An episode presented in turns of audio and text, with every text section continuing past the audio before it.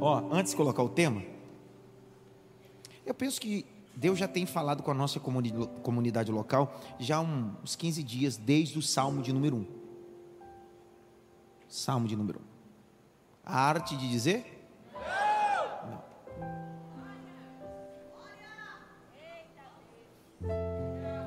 O irmão me perguntou, disse assim, pastor, mas se eu bloquear e dizer não, posso fazer isso com pai e mãe? Eu falei, não bloqueia, só silencia. Deixa em silêncio. É melhor, né? Brincadeira. Eu tenho que ensinar. Ó. E eu vim nutrindo e etc. E essa tarde, eu estava repassando algumas coisas, eu decidi na minha alma usar essas duas terças-feiras para instruir sobre um tema. Aí escute. Existem, existem quatro maneiras que o pastor pode pregar na igreja local. Quatro maneiras. A primeira delas é quando o Espírito Santo ilumina. Sabe quando você está no seu período de oração, de leitura bíblica, e o Espírito Santo assim: fale isso, ensine isso. Essa é a primeira coisa. Às vezes a gente acha que toda mensagem é assim. O pastor está dentro do gabinete e vem um anjo e diz assim: pega o papel, pega a caneta. Essa é a primeira mensagem. Iluminação. Você foi iluminado. Você disse, meu Deus. Aí Deus assim, é para hoje. É para esse dia, esse próximo culto. Essa é a primeira coisa. Segunda dela, é uma mensagem sazonal. O que é uma mensagem sazonal? Dia das mães, você prega dia das mães. Dia dos pais, uma mensagem dia dos pais. Dia de Natal, uma mensagem dia dos Natal. Deus não precisa falar para você pregar uma mensagem sazonal numa data específica. Ok? Terceira mensagem é a mensagem pesquisada. Qual é a mensagem pesquisada? É aquela que você se debruça e começa a pesquisar, estudar, estudar, estudar, e você diz, cara, eu, vou, eu quero repartir com os ouvintes da igreja local ou com a comunidade local esse estudo. Essa é a terceira. E a quarta é mensagem pastoral. Mensagem pastoral é aquela mensagem que o pastor sabe a necessidade e ele precisa ensinar sobre. Deus não precisa falar para o pastor da igreja falar sobre mentira, avareza, porfia. Já está na Bíblia. Então, o Espírito Santo falou nada comigo, tá? Só que não, o texto não perde, ou a mensagem não perde a espiritualidade e a unção dela. Até porque existem muitas coisas na sua casa que Deus não precisa falar, mas você faz e educa o seu filho para o propósito que Deus tem na vida dele. Então eu queria esclarecer alguns pontos e dar alguns conselhos que podem abençoar seu final do ano e preparar você para 2024. Tá com a caneta? Levanta a caneta, deixa eu ver. Caneta. Levanta. Ih, meu Deus, tem muito visitante sem caneta hoje. Levanta a caneta assim. Se tiver alguém do seu lado sem caneta, não dá dor não. Bate na cabeça assim, cadê sua caneta, seu? Dá licença, cadê sua caneta,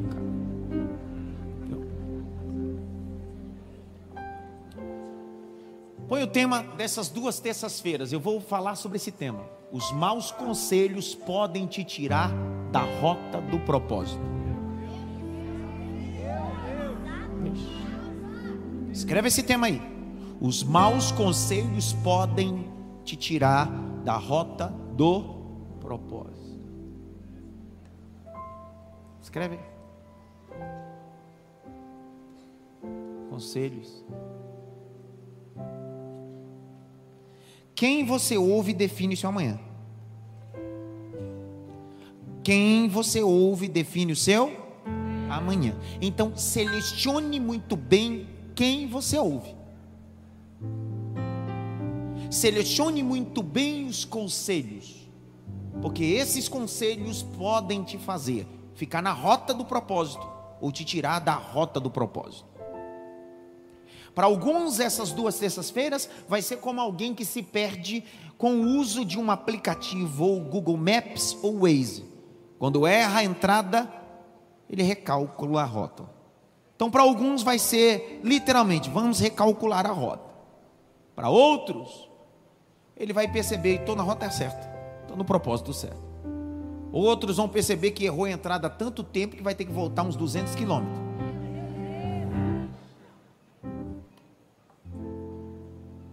Grite bem alto. Vai apertar.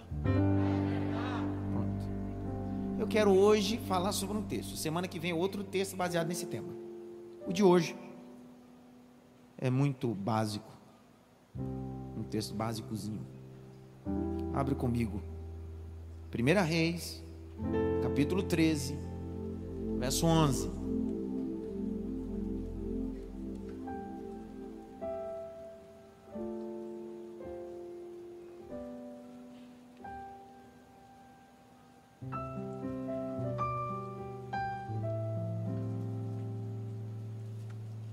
Até o verso 23. Até o verso 23. 11, capítulo de número 12, verso 11 a 23. Capítulo é 13, desculpa. Capítulo 13, verso 11 a 23. Quantos acharam? Digo amém. Leia aqui devagarzinho. Em Betel Hã? morava um velho profeta. Para, o problema começa aí.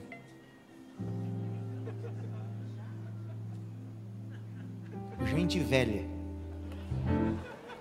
E não é gente velha na idade. É. Estou tranquilo. Gente que acredita que nunca terá a oportunidade de mudar porque já é experiente demais vive mais do passado do que do presente. Não, eu fiz, eu realizei, e hoje não faz e não realiza. Está na hora da gente começar a se vincular com pessoas que querem viver em novidade de vida. Tem gente que é um museu ambulante. Vai, Jaque. Os seus filhos vieram e lhe contaram tudo o que o homem de Deus havia feito naquele dia em Betel. Uhum. Também lhe contaram as palavras que ele tinha dito ao rei. Sim. Então, o pai perguntou aos seus filhos: Sei. Por que caminho ele foi? Uhum. E eles lhe mostraram o caminho que havia sido tomado pelo homem de Deus que tinha vindo de Judá. Então ele disse aos seus filhos: Ponham a sela no meu jumento. Eles puseram a sela no jumento e o profeta montou. Então ele foi atrás do homem de Deus e, achando-o sentado debaixo de um carvalho, perguntou-lhe: Você é o homem de Deus que veio de Judá? Ele respondeu: Sou eu mesmo. Então o, fi, o velho profeta lhe disse: Quem? O velho profeta. Quem? O velho profeta. Falou o quê? Venha comigo até a minha casa e coma alguma coisa. Que legal. Mas o profeta de Judá respondeu: O profeta de Judá que estava sentado e indo numa rota correta, disse-lhe: Ele tinha recebido uma rota. Ó, quando você pega um aplicativo, ou Google Maps, ou Waze, você define a rota de destino. Sim ou não? Então, quando você sai, você já sabe o destino. Previamente, alguns aplicativos como esse dá até a você o trânsito que você vai sofrer transtorno que você vai, vai passar, tudo porque você traçou uma, uma rota. Quem não traça a rota não sabe o que lhe, aguarda. Esse camarada tinha uma rota e ele sabia o plano da rota de Deus. Qual era o plano da rota de Deus? Vai, Jaque. Mas o profeta de Judá respondeu: Não posso voltar com você, nem entrar em sua casa não posso comer nem beber nada com você neste lugar. Olha, qual era a rota dele? Não posso ir na tua casa. Não posso me assentar lá para comer. Eu não posso mudar de rota. Por que, que eu não posso mudar de rota? Continua, Jaque. Porque me foi dito pela palavra do Senhor. Para quem é que disse para ele a rota? Quem? Deus estabeleceu uma rota.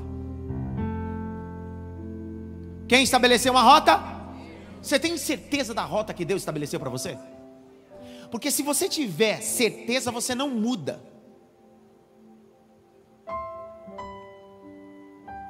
Não se esqueça que alguns já saíram da rota e o papel deles é te tirar dessa rota.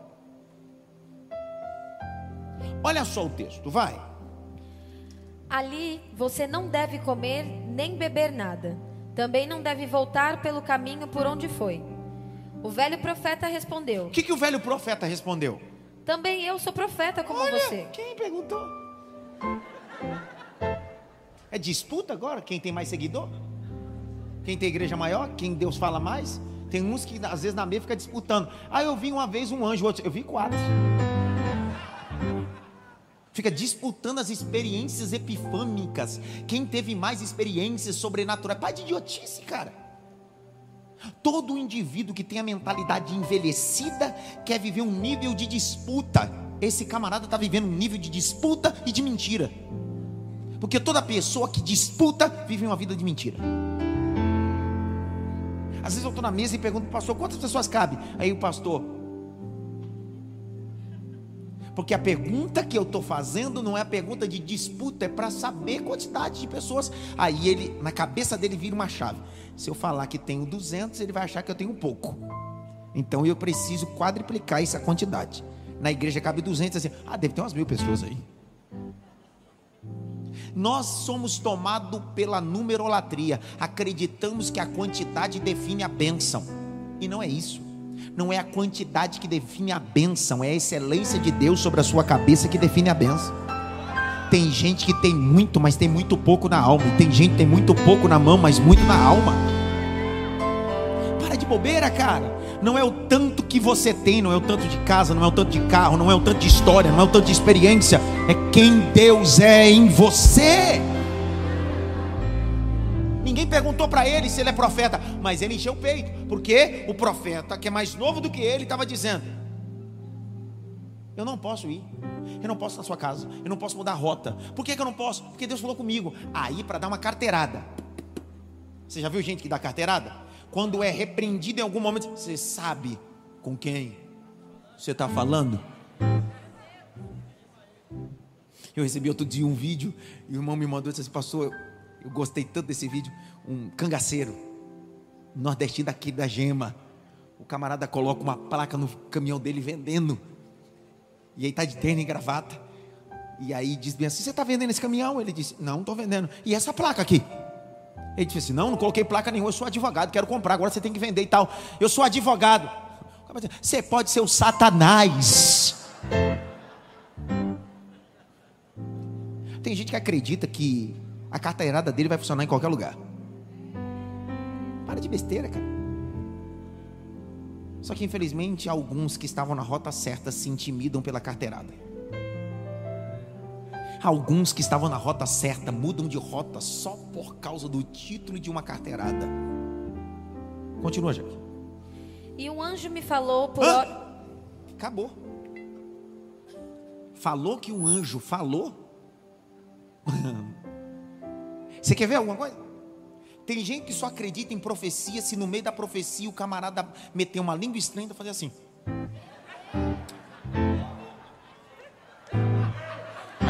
É Deus. Tem gente que é tão. Não é o nosso caso, nem um caso daqueles que estão assistindo em casa. É um povo que fica em outro lugar aí, sei lá onde. Tem gente que é tão bobo, tão bobo, para não chamar de besta, que eu não posso, mas bobo. Tem que ser mais suave? Tão bobo, que bobo. Ele é. Para ele acreditar que o que o indivíduo vai falar, tem espiritualidade, o indivíduo tem que colocar na frente. Eu estava essa madrugada. E Deus me mentira, não despertou, não acordou para nada, estava lá babando, mas ele quer credenciar o que vai falar, porque os ouvintes para quem ele vai falar só dá crédito se ele disser que foi no monte, se foi na madrugada. Que conversa é essa, cara? Cuidado que os manipuladores podem manipular o sagrado para te tirar da rota. Vou de novo. Existem manipuladores que querem manipular o sagrado para te tirar da rota, mas me escute: quem falou com você não foi anjo. Quem falou com você não foi Gabriel, não foi Miguel. Quem falou com você não foi Serafim, não foi Querubim. Quem te deu a rota foi o Senhor. Então não importa. Não importa. Ah, mas eu tive um sonho. Foi dormir com barriga cheia. Você tem certeza que Deus te deu a rota? Agora falou de anjo. O menino disse: Anjo? Peraí, vai, Jaque. E o anjo me falou por ordem do Senhor, dizendo: Hum. Faça-o voltar com você à sua casa. Ele tinha uma rota, tinha ou não tinha, Júnior? E qual era a rota? Deus disse para ele: não volte, não pare, não come. Só que o profeta velho disse: um anjo veio e falou comigo. É engraçado que esse miserável é tão manipulador que ele nem sabia quem era o profeta. Ele que perguntou: é você o profeta? Ele disse: é. Então quer dizer que o anjo falou que tinha uma profecia e uma palavra para alguém, só que não disse para quem. Vai. Para que coma e beba alguma coisa. Mas isso era mentira. Era o quê? Era o quê, pessoal? Dê uma olhadinha, pelo menos para ter assim. Cuidado com os mentirosos. Os mentirosos têm o poder de te tirar da rota. Vou de novo. Os mentirosos têm o poder de te tirar da rota, do propósito que Deus tem para você. Vai. Então ele voltou com o velho profeta. Pera, não era para voltar. O que, que você foi voltar, cara? E pior de tudo, você volta e ainda vai comer. Ainda vai beber na casa dele. Porque só porque ele disse que ele falou com o anjo, o anjo falou de você. Continua. E comeu e bebeu na casa dele. Estando eles à mesa, a palavra do Senhor veio ao profeta que o tinha feito voltar. Você viu? Você viu? Prestou atenção nesse texto? Quando eles estão na mesa comendo, a palavra veio a quem? Ao homem de Deus ou ao profeta velho? Vamos lá. Quem é o dislexo aqui sou eu. Olha para o texto.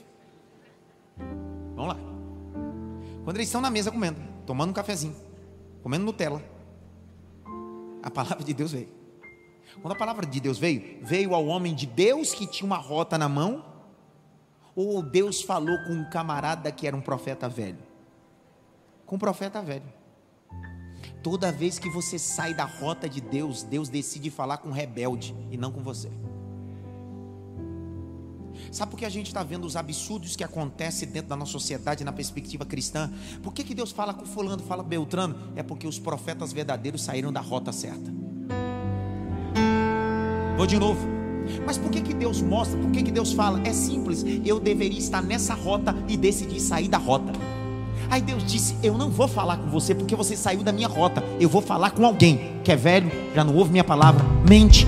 Só para você entender que se você tivesse na minha rota, você seria um remanescente. Vou de novo. Se você tivesse na minha rota, você seria o meu remanescente. Eu queria que você levantasse a mão direita para o alto, aqui no templo, em casa, só a mão direita. E eu queria liberar a primeira palavra: Deus vai levantar uma geração de remanescente uma geração que não estará na mesa dos mentirosos, não estará na mesa dos manipuladores, não importa, eu estarei debaixo de uma árvore, mas a voz de Deus vai me alcançar, o conselho do céu vai me alcançar. Levanta a mão direita assim bem alto, eu termino, eu já termino. Grite bem alto, eu não posso. Não fala com força, diga eu não posso mudar a minha rota. Grite bem alto. Quem falou não foi um anjo, não foi um pastor, não foi um apóstolo, não foi um bispo, foi Deus. Bate pelo menos em três mãos assim. Fica na rota, fica na rota, fica na rota, na rota.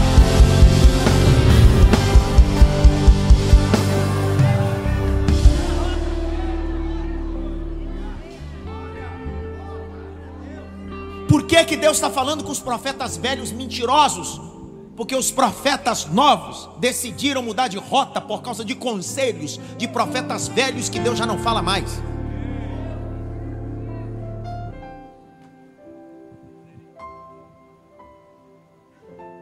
Veja aqui. Estando eles à mesa, a palavra do Senhor veio ao profeta que o tinha feito voltar. Hum. E ele gritou para o homem de Deus que tinha vindo de Judá, dizendo: Assim diz o Senhor. Quem está dizendo, olha, assim diz o. Só que o profeta velho, para atrair o camarada, para quebrar sua rota, disse que quem disse com ele foi quem? O anjo.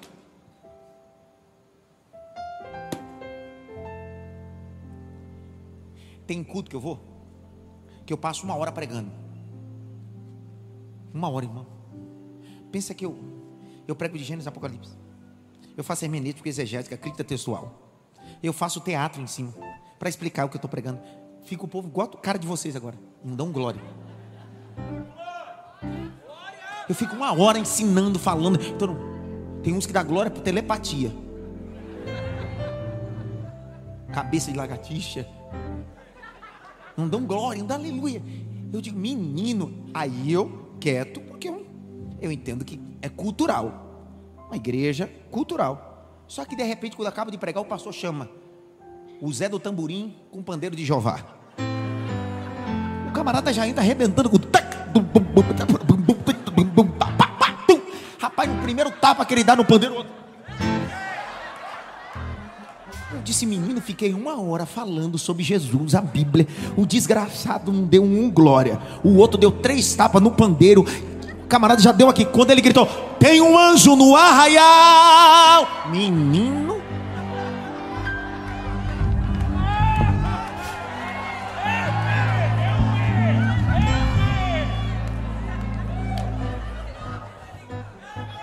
Vou pregar.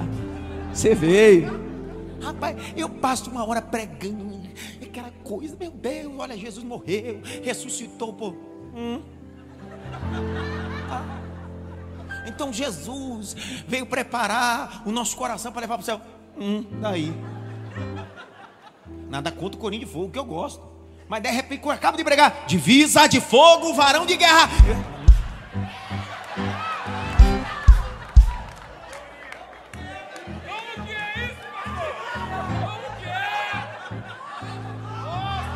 Eu calcei sapato de. Mas rapaz, na hora, mano. Liga, liga, liga. Rapaz, na hora, mano. Uma hora gemendo, ensinando a Bíblia, o miserável, mascando o chiclete, falando no WhatsApp, não dá um glória. Só foi falar: tem um anjo, tem um pandeiro, tem fogo. De... Opa! A geração dos profetas velhos são manipuladores. Mas a geração dos profetas de Deus não está atrás de manipulação. Não é sobre o pandeiro, não é sobre a mensagem, é sobre o Deus da mensagem. Vou de novo. Não é sobre o pandeiro, não é sobre o fogo, é sobre o Deus do fogo. É a minha crítica não é contra o ritmo, porque todos os ritmos adorem ao Senhor, mas eu não preciso de um pandeiro para dar glória a Deus. Eu não preciso de um corinho de fogo. Eu não preciso de um worship, de uma canção com quatro notas almática, repetitiva. Eu preciso da voz do Deus todo.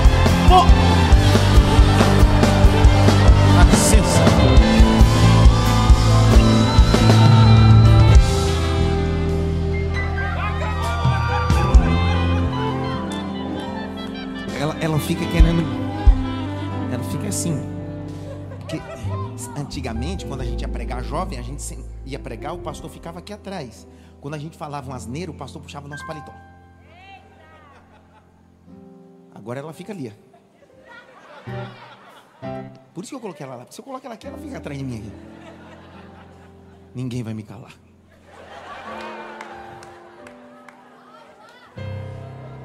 E eu termino para a gente ir embora. Depois vai reclamar. Então está só lendo. Quer dizer que Deus tomou a boca do profeta mentiroso? E o homem de Deus estava fora da rota, Deus decidiu não Fala, olhe para cá, eu explicar isso daqui de forma clara, exegética. Algumas pessoas têm um conflito com esse texto, a gente vai continuar falando, mas eu preciso explicar isso aqui. Algumas pessoas têm um conflito com esse texto, assim, como é que Deus vai falar através de um mentiroso? Como é que pode? Quer dizer que Deus se submete? Quer dizer que dons estão correlacionados à salvação? Nunca esteve. Dons nunca estará correlacionado à salvação.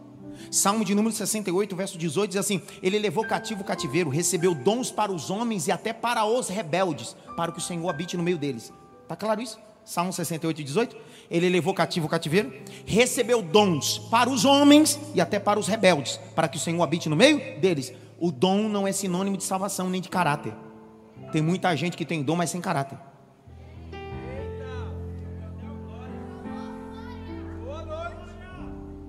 A gente estabeleceu na nossa mente pentecostal que alguém que é usado por Deus é alguém que é próximo de Deus. Nem sempre. A Bíblia diz que precisa se cumprir naquele grande dia. Muitos dirão: Eu preguei. Eu expulsei demônio. Tem gente que no culto diz bem assim: Deus me mostrou cinco endemoniados. Rapaz, e Deus mostrou mesmo. Cinco endemoniados, a pessoa grita, o demônio grita, a pessoa liberta e etc. Ele consegue tirar o demônio da vida de todo mundo, mas quando Jesus voltar, ele vai para o inferno. Por quê? Porque na vida das pessoas era só expulsar o demônio, na vida dele era mau caráter, e mau caráter é só nascendo de novo.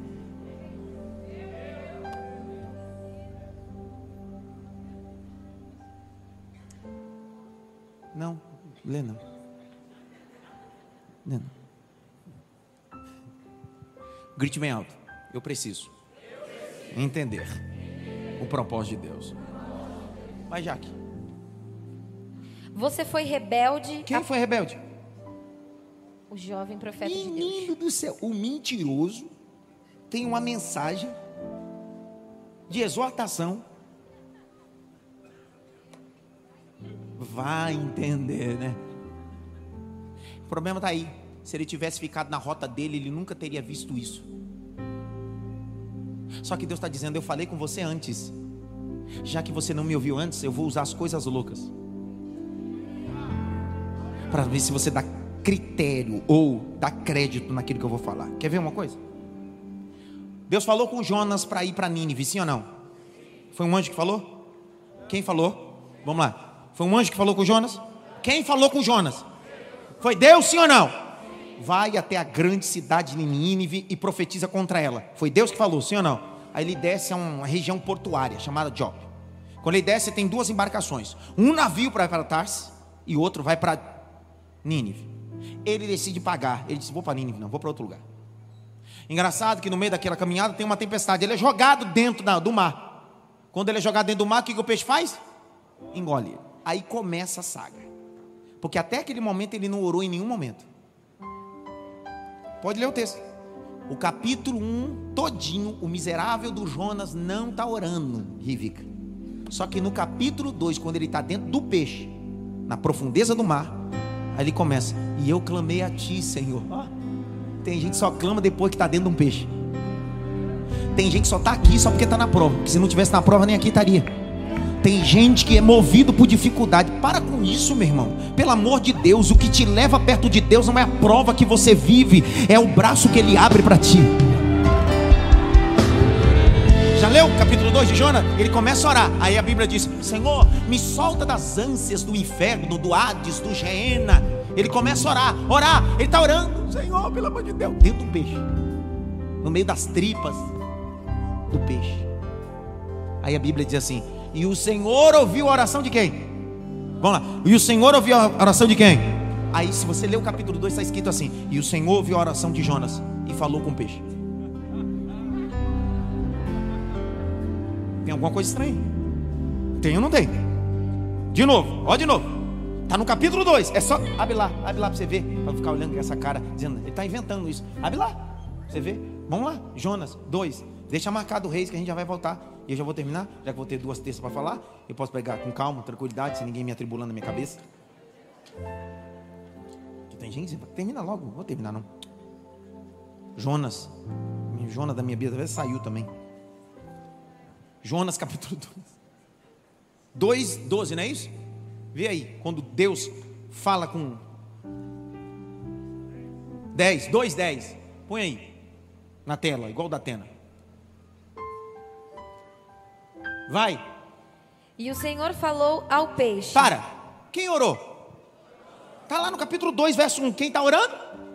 Peraí, se é Jonas que está orando, quem é, com quem que Deus tem que falar? Só que Deus escuta a oração dele e diz assim: para que, que eu vou falar com esse miserável? Se no capítulo 1 eu já falei com ele e não me ouviu. Eu te ouço, mas agora eu vou falar com quem você entendeu nada?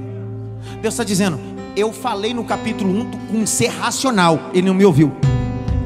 Então eu vou começar a falar com um ser irracional. Vamos ver se ele me ouve.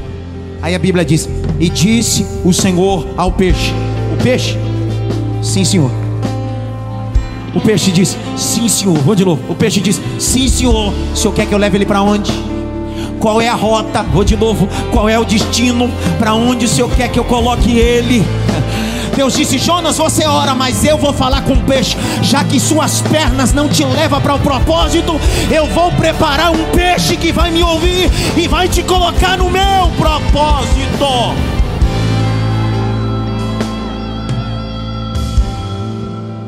A Bíblia, fala a verdade. A Bíblia é fascinante. Como é que é a Bíblia? Volta lá para a rede de novo. Vai. Que versículo a gente parou? Ninguém sabe. Qual versículo a gente parou de reis? 21. Só para ver se está ligado. Vamos lá. Deus tomou a boca do mentiroso. Que luta. E o mentiroso traz uma palavra de para o homem de Deus. Vai, Jaque. Você foi rebelde à palavra do Senhor e não guardou o mandamento que o Senhor seu Deus lhe havia ordenado. Você voltou, comeu e bebeu no lugar onde ele havia ordenado que você não deveria comer nem beber. Por isso, o seu cadáver não será sepultado no sepulcro dos seus pais. Depois que ele tinha comido e bebido, o velho profeta pôs a sela no jumento para o homem de Deus, a quem ele tinha feito voltar. E aconteceu o que mais? Ele foi embora. Foi o quê? Bora. Ele disse: agora eu vou voltar para a rota. Uhum. Vai. E no caminho, No caminho, um leão um leão o encontrou pegou ele. e o matou. Churrasquinho de profeta. Vai. O cadáver O dele cadáver dele. ficou estendido no caminho. Menino. E o jumento e o leão ficaram parados juntos ao O cadáver. jumento ficou vivo.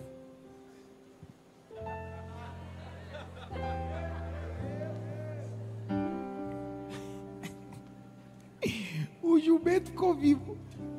E o homem de Deus morto. Meu Deus do céu. Pastor, onde o senhor quer chegar? Menino. Está cheio de profetas de Deus que saíram da rota e foram tragados por o leão da desobediência. E hoje vivem literalmente do jumento que montou outra época. O mesmo jumento que o levou para destruir altares em Samaria, as histórias que carregam, porque o jumento representa a história e o legado do profeta. Só que Deus estava dizendo: Eu tinha mais para fazer por você e através de você, mas você decidiu mudar de rota. Eu não quero ser um profeta morto e um jumento vivo. Na minha história, o jumento morre e eu fico vivo. Churrasco de jumento, Vai, Jaque. E eu termino. Eis que alguns homens passaram e viram o corpo jogado no caminho, bem como o leão parado junto ao corpo. Então foram e o disseram na cidade onde o velho profeta morava. Dê um toque pelo menos em três e eu dou uma guisa introdutória muito rápida para a gente terminar. Diga para ele bem assim: cuidado com os conselhos que podem te tirar do propósito.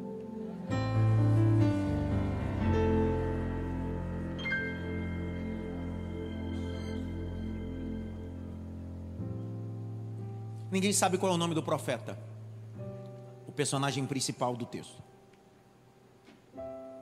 nem do profeta velho. Alguns comentaristas vão propor alguns nomes específicos, mas o texto não está preocupado com o nome dos, mas sim com a trajetória. Uma das coisas que a gente precisa entender é o seguinte: que as pessoas sempre vão copiar aquilo que a gente faz. Há um pacote dentro desse capítulo 12 e o capítulo 13 que eu penso que nós deveríamos essa noite, com a caneta, pontuar algumas coisas. Passar.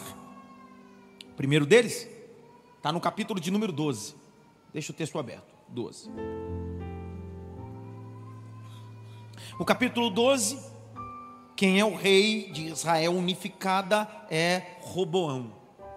Está lá no capítulo 12. Quem era Roboão? Filho de Salomão. Salomão era filho de Davi. O reinado de Israel unificado durou 120 anos de forma precisa, 40 anos a saber por Saul, 40 anos a saber por Davi e 40 anos a saber por Salomão. Salomão morre. Já que nós estamos falando de uma monarquia que é passado de pai para filho, logo o sucessor direto é Roboão. Roboão estabelecia o seu governo ou o seu reinado em todas as tribos. Está tudo bem, ele vai assumir, vai se assentar.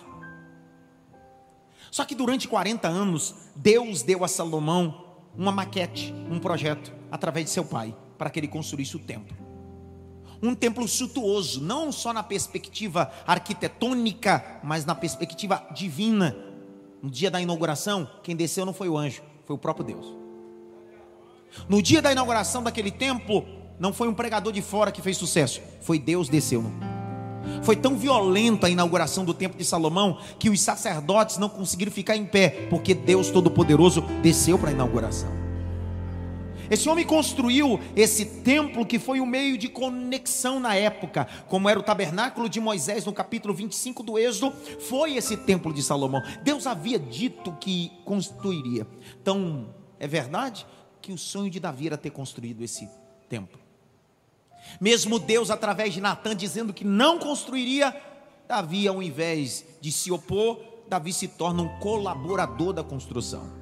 Davi poderia dizer bem assim: já que Deus não vai me dar esse privilégio, só vai dar esse privilégio a outro, ao meu filho, então eu não vou aliviar. Pelo contrário, o que é que Davi faz? Prepara tudo. O que depende de Davi, Davi faz. Davi compra o território, Davi dá oferta, Davi traz ouro, Davi traz prata. Quando Davi está adoecido, à beira da morte, ele chama Salomão e dá alguns conselhos que são vitais na vida de Salomão. Vão definir a história de Salomão. Primeiro conselho, à beira da morte, Davi chamou ele e disse assim: Meu filho Davi, meu filho Salomão, seja homem. Esse conselho de Davi a Salomão não é na perspectiva da masculinidade, não é sobre o homem másculo. Ele está dizendo um homem de caráter, porque a masculinidade do homem não está na sua força ou no seu grito, está no homem que sabe falar e cumprir o que fala. Ele vai dar conselhos que vão nutrir, gerir, estabelecer o futuro de Salomão. Salomão entende então isso, que vai oferecer sacrifício. Deus vai aparecer a Salomão, vai dizer para ele o que queres que eu te faça. Ele disse: Eu não quero dinheiro. Eu quero inteligência, sabedoria. Deus diz para ele: Eu vou te dar inteligência, sabedoria, mas vou te dar até o que você não te, me pediu, porque eu sou o Senhor. Durante 40 anos, redobre atenção e olhe para mim. Durante 40 anos do reinado de Salomão, nunca houve guerra. Nunca houve uma briga. Nunca houve. Nunca houve. Enquanto no reinado de seu pai, duas pessoas se destacavam durante 40 anos. Primeiro, Davi, segundo Joabe, o seu general.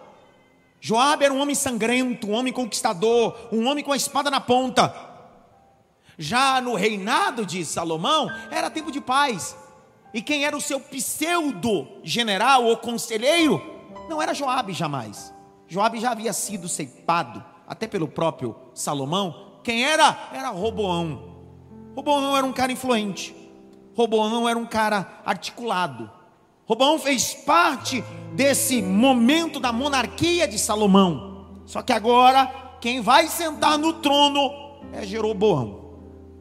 Jeroboão está sentado no trono, perdão, Roboão está sentado no trono. Jeroboão era conselheiro de Salomão, trocando a, as ideias. Roboão é filho de Salomão e Jeroboão era esse general na época de Davi. E agora, Roboão vai sentar no trono. E quando ele vai sentar no trono, ele vai aprender que uma coisa é sentar na mesa com o rei, outra coisa é ser rei. Uma coisa é dar palpite para resolver problema, outra coisa é resolver problema. Ele vai perceber que agora a caneta está na mão dele, a coroa está na cabeça, ele está sentado no trono e ele precisa resolver.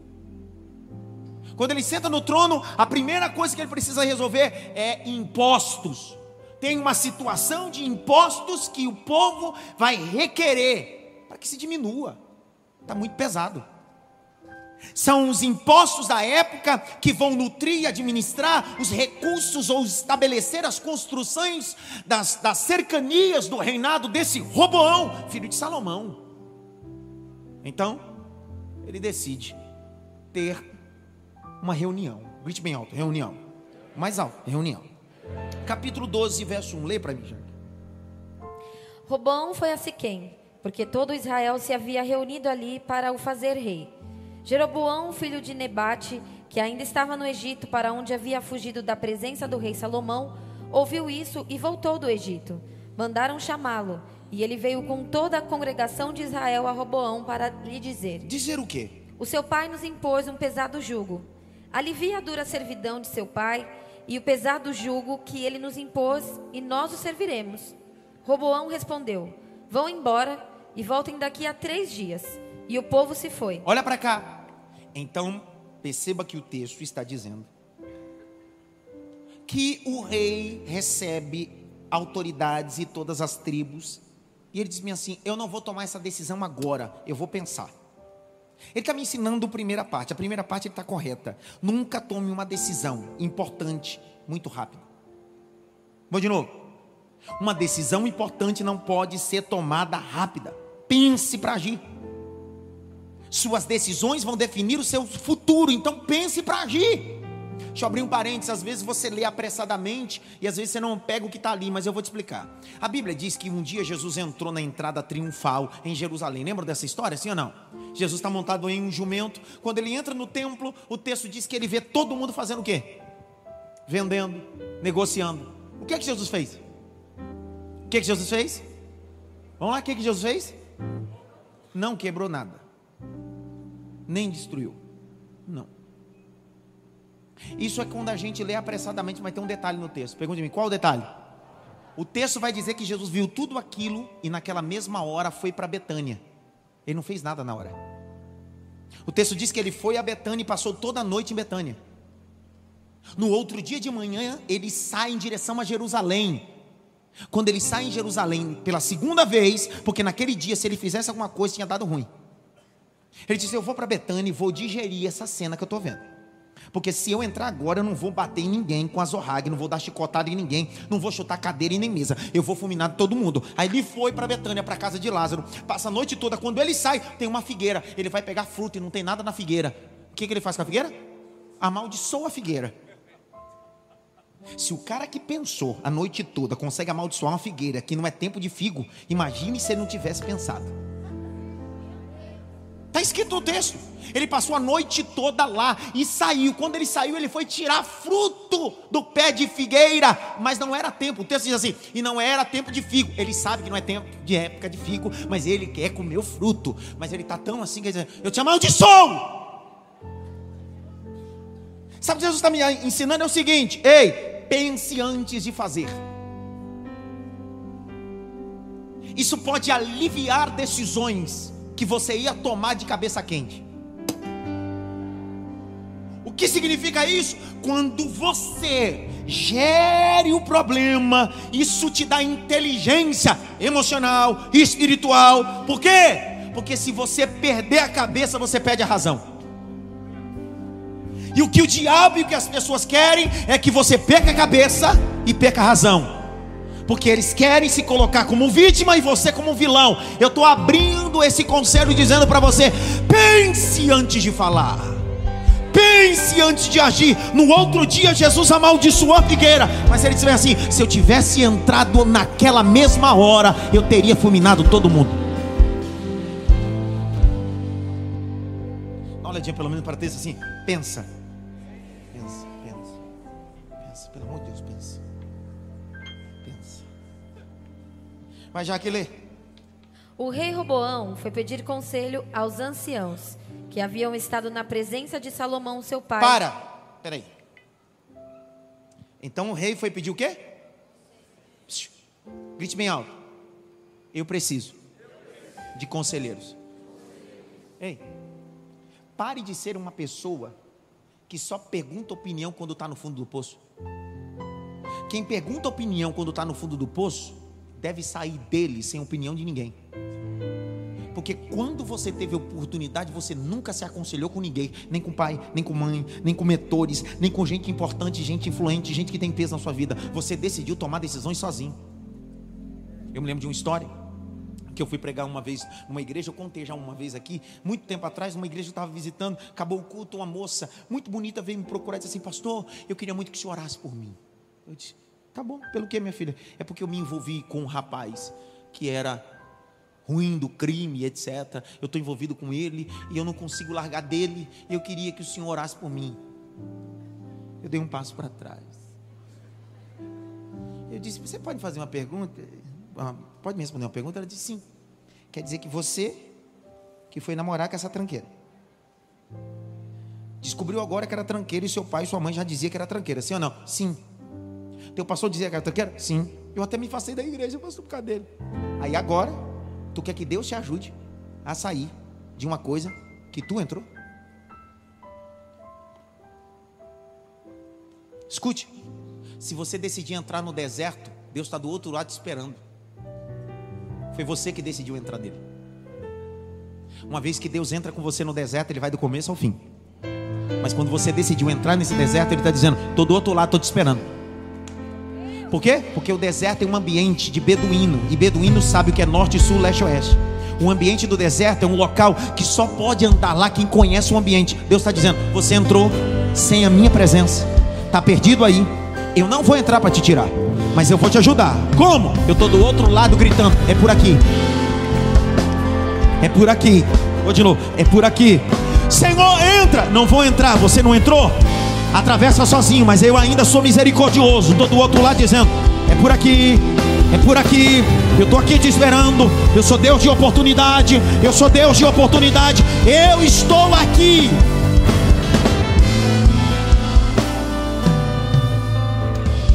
Fechei o parênteses, abri outro. Você lembra quando Jezabel ameaçou Elias? Lembram disso, sim ou não? O que que é, o que Elias fez? Pegou o seu servo, deixou na porta do deserto de Berseba, lembram disso? E entrou sozinho. Ele entrou sozinho no deserto. Olha o que Deus fez. Eu não vou te tirar daí. O máximo que eu vou fazer é te dar pão e água. Vou de novo. A Bíblia diz que ele está deitado debaixo de um zindo, dormindo. Deus disse para o anjo: Não é para tirar ele de lá. Por que, que o senhor não faz um, um translado a ele? Não vou transladar. Não, você não pode fazer igual a Enoque, tirar ele daqui para Não! Ele entrou, ele sai. Mas o que, que o senhor vai fazer? Conjectura minha. Leva um pão. Dá um pouquinho de água. Cutuca ele. Quando ele acordar, diz uma mensagem para ele. O que, que o senhor quer que eu fale? O que, que o senhor quer que eu fale? O senhor quer que eu fale que a, minha, a força do senhor está sobre ele? Não, que minha força está com ele, nada. O que, que o senhor quer que eu fale? O que o senhor quer que eu fale? Que o senhor vai dar uma força poderosa? Nada disso. Quando ele acordar, diz para ele: como, beba, porque a sua caminhada é longa. Eu estou do outro lado te esperando. Come, bebe, porque a sua caminhada é longa. Estou do outro lado te esperando. Vou de novo. Coma, beba, tua caminhada é longa. Estou do outro lado te esperando. Esse evangelho e esse Deus que você pintou na sua cabeça não é bíblico. Que ele entra nos seus beós. Esse chapolim colorado que você pintou aí, hum, combina. Quem pode nos ajudar? Ah, eu. Chapolim colorado. A gente faz uma bagunça e a gente acredita que Deus vai entrar na nossa bagunça. Deus está dizendo, nada disso. Deu vontade de falar outra coisa, mas não posso. Tem certeza, sim ou não? Quem é que perdeu a dracma perdida? A mulher ou Deus? Deus achou a dracma para ela? Quem teve que procurar? Quem teve que acender? Quem teve que varrer? Esse é o problema. Você perdeu e você quer que Deus acenda e varra. Deus está dizendo: acenda você, varra você. E quando você achar, me convida que na festa eu chego. Levanta a mão direita assim, bem alto. Grita bem alto. Tomei posse dessa palavra. Bate pelo menos em três mãos assim, dá glória aí, né?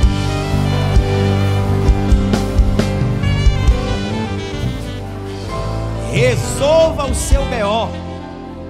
Subtema da mensagem: Resolva o seu QRU. É seu.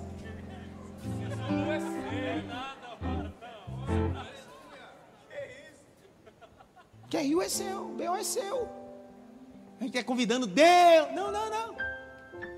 Eu já contei aqui para vocês uma vez que eu pastoreava uma igreja lá no Engenheiro Corbusier, Jabaquara, o irmão me ligou, eu trabalhava na época no hotel, na Avenida São João, e ele disse, pastor, corre para cá que o negócio está pegando fogo, eu estou brigando com a minha esposa, o negócio vai embora, vai embora, aquela agonia, eu saí. Naquela época eu saí, desci no São Bento, peguei destino Jabaquara, desci, quando desci no Jabaquara, fui do, da estação até a casa dele, quando eu cheguei na casa dele, a mulher dele já tinha ido, embora, eles estavam brigando. Aí quando eu cheguei no portão, disse, e aí meu irmão? Ele disse, ela foi embora por sua culpa. Eu disse: Minha? Falei, crê em Deus, padre. Minha culpa? O que, que eu fiz? Aí ele disse assim: a gente brigou. Eu liguei para o senhor. Ela disse, ela disse bem assim: se o pastor chegar aqui, eu ainda vou esperar. O senhor demorou para chegar, ela foi embora. Aí eu disse: tu xinga ela, tu brinca com ela, maltrata ela, ela vai embora. E o culpado? Eu estou acostumado a sair há muitos anos, há 22 anos estou acostumado com isso. O povo faz a coisa e o culpado sempre é eu. O problema está aí. Pare de culpar os outros e assuma que nesse deserto você entrou. Vou de novo. Pare de terceirizar a culpabilidade. Assuma. Porque o que o Evangelho quer não é pessoas perfeitas, é pessoas que se posicionam. Vou de novo. Que o Evangelho espera de mim não é um Adson perfeito, é um homem que assuma os seus erros e diga assim: Estou preparado para recomeçar. Estou preparado para recomeçar. Estou preparado para recomeçar. Estou preparado para recomeçar.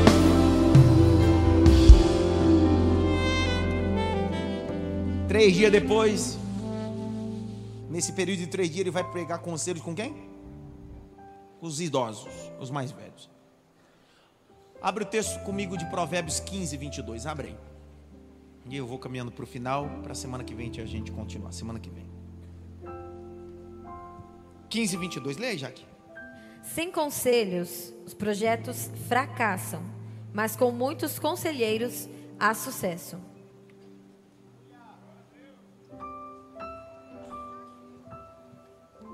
Não me convide para o problema quando você não me convidou para o projeto. É sobre isso. Faça as pessoas de confiança da sua vida participarem. Tome conselhos. Ei, muitas coisas na minha vida eu errei, porque eu achei que eu era bom em fazer sem pegar conselho de ninguém. Hoje, atualmente, toda vez que eu preciso tomar uma decisão muito importante, eu escuto pessoas importantes. As pessoas importantes sempre têm um conselho vital, decisivo na nossa vida. Lê de novo esse texto já com muita força. Provérbios 15, 22. Sem conselhos, os projetos fracassam, mas com muitos conselheiros há sucesso. Há o quê? Sucesso. Ó, às vezes o jovem me procura no meu gabinete e diz assim, pastor, eu vou começar a estudar agora, estou querendo prestar vestibular para um curso. Estava pensando nisso e naquilo. O que, que o senhor acha? Eu digo para ele, primeira coisa que você precisa entender. Você quer se enveredar nesse caminho, nesse curso, nessa profissão? Procure pessoas que já atuam nessa profissão, não há um ano, nem dois anos. Pessoas que atuam há dez anos. Você vai escutar dez pessoas dessa área. E dessas 10 pessoas, você vai escutar pessoas frustradas na área e pessoas realizadas na área. Depois que você colher essas informações, você vai perceber que algumas delas se frustraram porque foram incompetentes. Porque os incompetentes sempre se frustram e culpam os outros. Mas os competentes podem estar vivendo um momento ruim, mas sempre olha com os olhos bons do amanhã para viver uma oportunidade. Ei, quando as pessoas começam, esses jovens começam a procurar, percebem: esse curso não é para mim. Eu estava olhando esse curso com um olhar poético, apaixonado. Tem gente que faz direito porque diz: Ah, meu sonho é ser advogado, advogada. Menino do céu. Tem gente que não aguenta três semestres. Tem gente assim, cara, eu vou fazer psicologia, porque eu vou ser psicóloga. Tem gente que não aguenta cinco semestres. Tem gente que até termina e nunca exerceu. Sabe por quê? Porque às vezes nunca escutou conselhos de ninguém. Convide pessoas importantes para decisões importantes. Vou dizer de novo: convide pessoas importantes para decisões importantes. Grite bem alto: eu quero receber conselhos importantes para que eu possa ficar na rota. Você precisa continuar na rota que Deus tem para você. Vou de novo. Você precisa ficar na rota que Deus tem para você. Não mude a rota, não mude nada. Então decida escutar pessoas que vão te colocar no propósito, na rota que Deus tem para você. Quer ver? Marque o texto, vamos lá para Êxodo 18. Êxodo 18.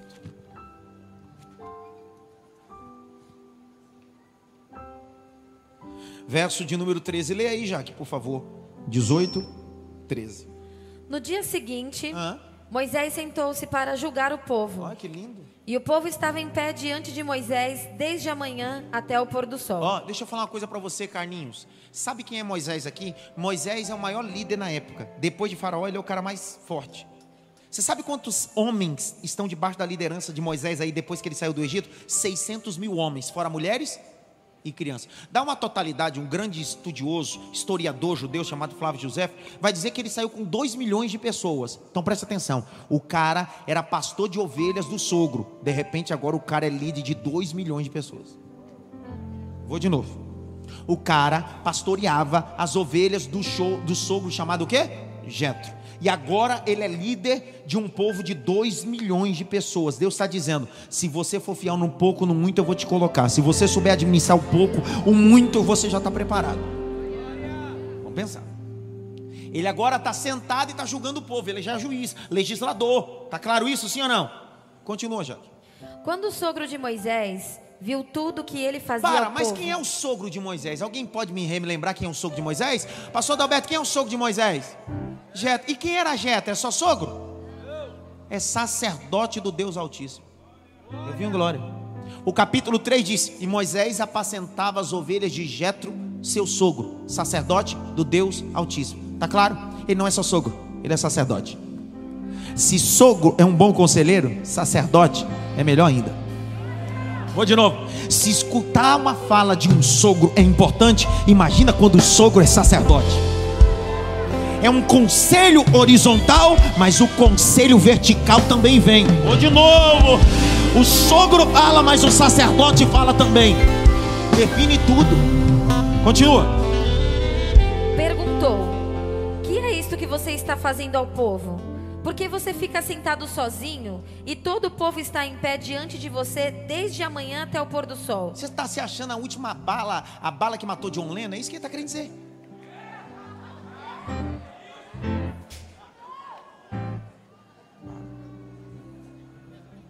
Entenderam? Não? A bala que matou John Lennon. Único. Tem gente que não sabe nem quem é John Lennon. Quem é diabo John Lennon? Só conheço. Jogou aonde John Lennon, né? Vai. É luta, cultura, vai. Vai. O povo, Moisés o povo só contra... Eu tenho um pouco que eu conheço só o Mr. Catra. já morreu. John Lennon. Quem é John? Sei lá quem é John. John. Vai. Moisés Moisés. respondeu a seu sogro: Respondeu o que para o sogrinho? É porque o povo vem a mim para consultar a Olha, Deus. é que eu sou o cara. Vai. Quando eles têm alguma questão, vêm a mim para que eu julgue entre um e outro. Manda para mim que eu resolvo. E eu lhes dou a conhecer os estatutos de Deus e as suas leis. Que legal. O sogro de Moisés, porém, Disse o quê? disse: Não é bom o que você está fazendo. Opa. Às vezes você está na rota errada, se desgasta fazendo uma coisa errada e acha que está fazendo certo. Até o momento que Deus coloca alguém experiente que está vendo mais do que você e te coloca na rota certa. Vai. É, a mensagem hoje não é para arrepiar nem para saltar, não. É para fazer pensar, voltar à rota. Vai. Com certeza, todos ficarão cansados, tanto você como este povo que está com você. Isto é pesado demais para você. Você não pode fazer isso sozinho. Pensa, agora olha para mim. Eu fecho para a gente pensar. Jetro quem é? Sogro. Moisés era o quê? Moisés fazia o quê para Jetro? Apacentava o quê? Umas ovelhinhas dele. Agora o genro é o quê? É o cara do cara. O cara é o líder. Se esse cara fosse cheio de soberba, ele diria bem assim: Sogro, o negócio é o seguinte, beleza, eu te respeito, mas senhor não entende nada disso aqui.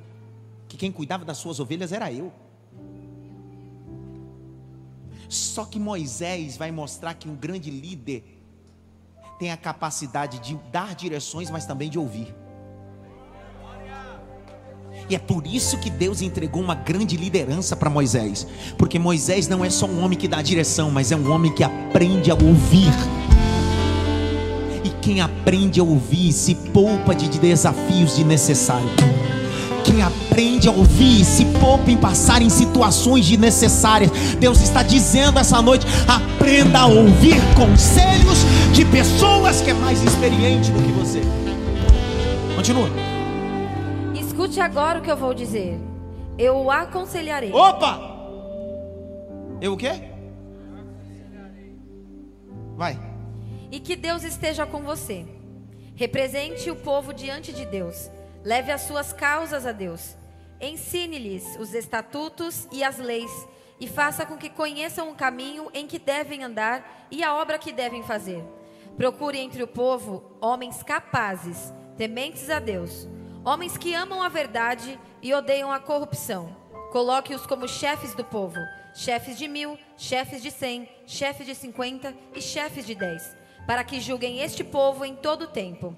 Toda causa grave trarão a você, mas toda causa pequena eles mesmos julgarão. Assim será mais fácil para você e eles o ajudarão a levar essa carga.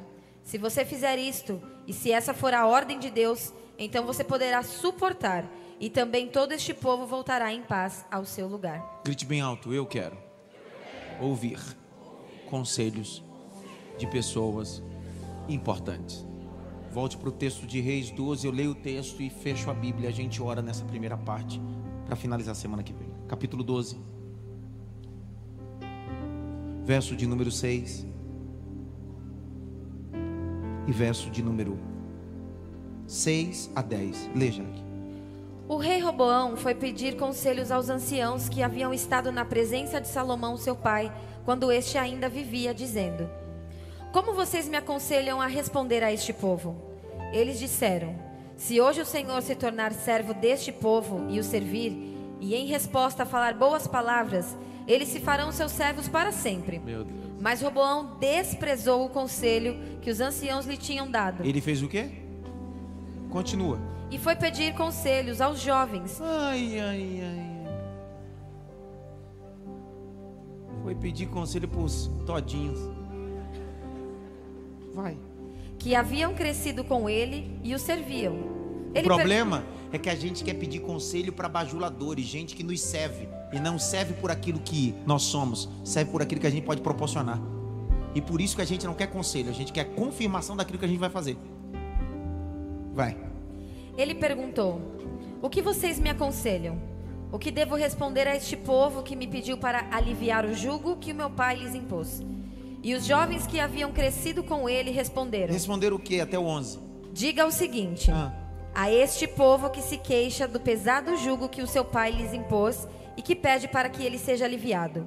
Diga-lhe o seguinte: O meu dedo mínimo é mais grosso do que a cintura do meu pai. Assim que, se o meu pai lhes impôs um jugo pesado, eu o tornarei ainda mais pesado. Meu pai castigou vocês com açoites eu vou castigá-los com escorpiões. Fique em pé.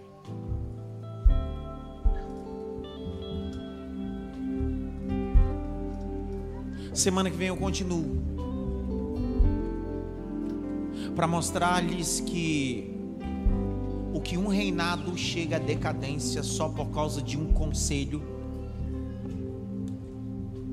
deturpado.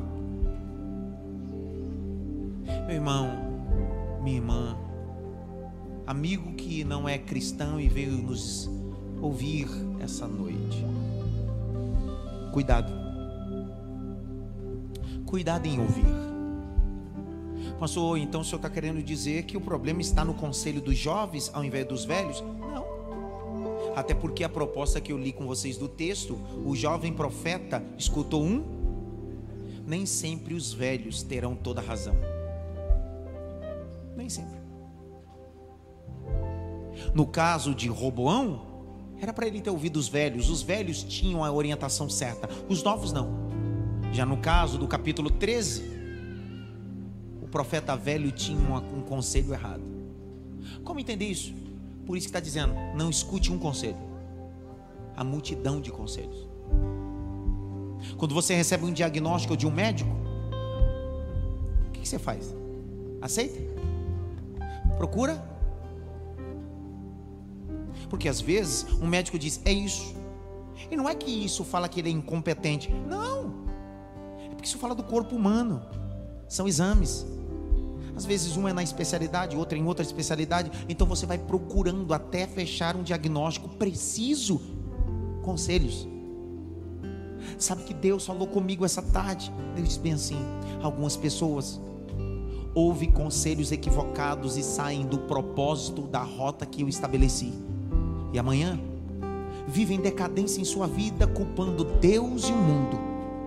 Por isso que esse final de ano Deus vai tomar essas duas terças-feiras para nos ensinar. Escute, ouça, procure pessoas importantes antes de tomar decisões. Mas se eu, Senhor, falei com você, não mude a rota.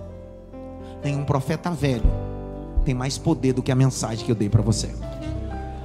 Ninguém tem mais direção do que eu, Deus Todo-Poderoso, sou Senhor de rotas.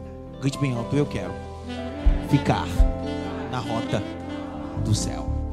Curve a cabeça. Tem alguém essa noite que queira entregar sua vida a Jesus? Se reconciliar essa noite?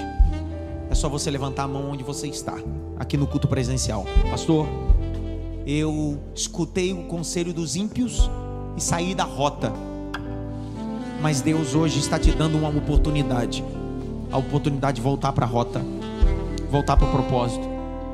Deus está recalculando a tua rota essa noite. Será que tem alguém essa noite que queira se reconciliar? Tem alguém?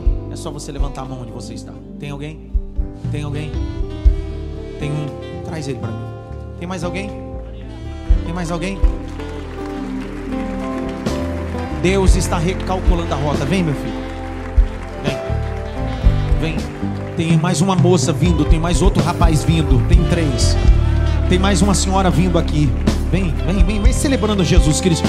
Deus está gritando: volta para a rota, volta para a rota, volta para a rota, volta para a rota, volta para a rota, volta para a rota, volta para a rota, volta para a rota.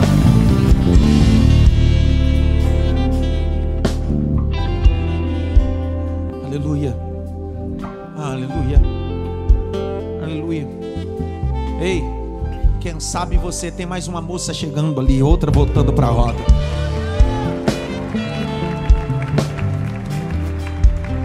Quem sabe você está igual o profeta.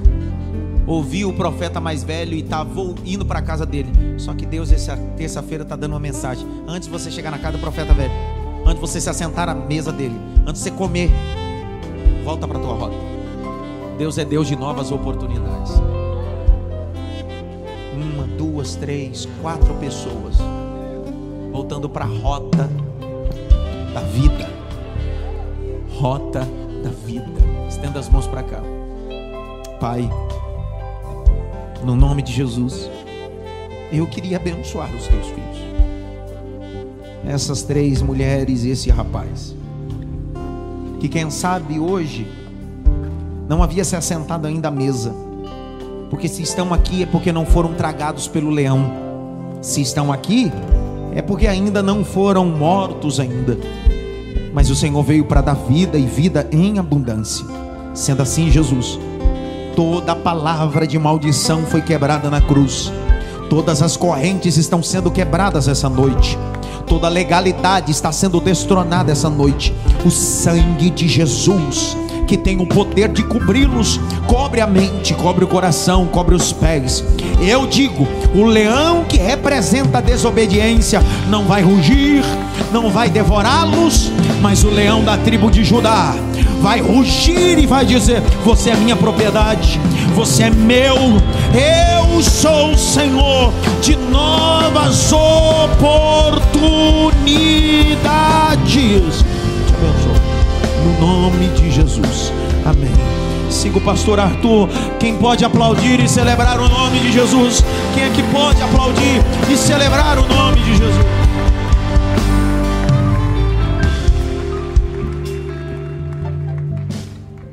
Grite bem alto. Eu preciso ouvir pessoas importantes para decisões. O quê? Um conselheiro? Máximo que você puder. Aprenda a ver a visão de todos. E baseado na visão de conselho de todos, você terá um, uma visão macro da situação. Aí você toma, não tome decisões na impulsão. Decisões não se toma no coração. Decisões se toma na razão. Valeu a pena estar aqui hoje? Valeu ou não valeu? Hoje não é dia de fogo. Hoje é dia de se conseguir conselhos. E conselhos pode mudar a sua mãe. Amanhã, quem sabe, você pode ter um dia de festa. Se você ouvir os conselhos hoje, que pode levar para o dia da festa e do realizar de Deus. Sabadão te espero. Domingo não tem culto. Sábado é culto, celebração de Natal. Espero você e sua família para um tempo importante aqui, ó. Traz, traz seus amigos católicos, espíritas. Hã? Isso. O Itepa está com plantão lá também. Você quer se tornar aluno, deixar de ser analfabeto biblicamente, está na hora de você estudar. Está na hora de você deixar de se arrepiar só porque viu um anjo. Tá na... Faz assim. Que a graça do nosso Senhor e Salvador Jesus Cristo, o grande amor de Deus Pai, a consolação e a união do Espírito Santo, seja com todos, não só agora, mas para todos sempre. Quantos podem dizer amém? Cheiro!